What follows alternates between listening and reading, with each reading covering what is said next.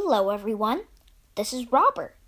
Today I will be reading a story called The Berenstain Bears at the Aquarium by Jan and Mike Berenstain. Here we are at the aquarium, says Papa Bear. The what? asks Sister. The aquarium, says Mama. It is a zoo of the sea. There are many things to see, says Papa. I want to see the whales, says Brother. I want to see the dolphins, says Sister. What shall we see first? asks Papa. The whales, says Brother. The dolphins, says Sister. First, let's see the fish, says Mamma. This swordfish has a very long nose, says Papa. Pointy, too, says Brother. The flounder is very flat, says Mamma. His eyes are on the same side, says Sister. Ugh. Here is a catfish, says Papa. It looks like a cat, says Brother. Here is a dogfish, says Mamma. It does not look like a dog, says Sister. This way to the whale, says Brother.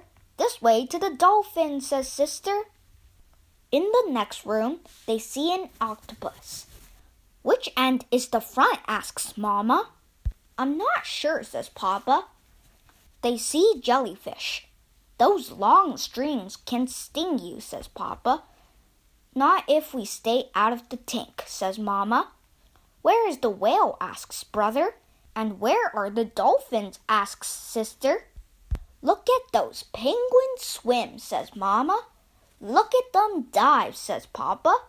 Why don't they fly? asks Brother. Because they can't, says Papa. Why don't they walk? asks Sister. Some of them do, says Brother. These are some big fish, says Papa. The sharks are very scary, says Brother. Look at their sharp teeth. The sunfish is very funny, says Sister. Look at his big head. The otters are so cute, says Mama. It is fun to watch them slide, says Papa. I wish I could see the whale, says Brother. I wish I could see the dolphin, says Sister. The bear family comes to the seal pool. It is feeding time. The seals make a lot of noise. Their trainers give them fish to eat. This makes me so hungry, says Papa. Here is a place to eat, says Mama. The bears have lunch and watch the seals. After lunch, they spot a sign. It says, Whale and Dolphin Show today. Hooray, the whale at last, says Brother.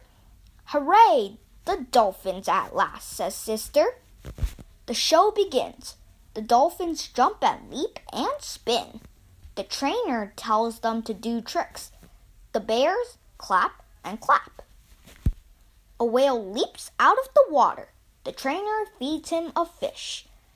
The bears clap and clap and clap. What a show! The trainer asks brother and sister to help. Sister tells a dolphin to leap. Brother feeds a fish to the whale. The whale and the dolphins make a big splash. The family gets all wet. Splash, yells Honey. They laugh and laugh and laugh.